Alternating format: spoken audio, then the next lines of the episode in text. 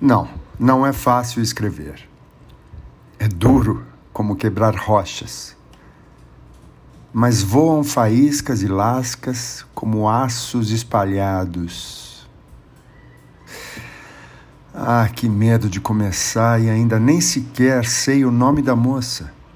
Sem falar que a história me desespera por ser simples demais. O que me proponho contar parece fácil e à mão de todos.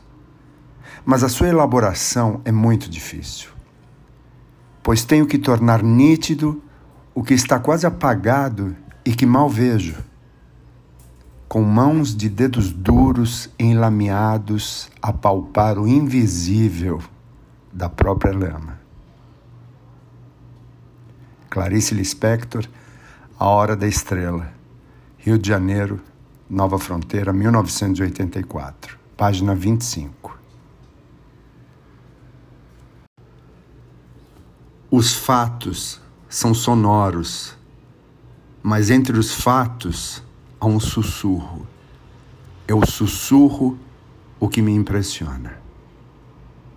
A Hora da Estrela, Clarice Lispector.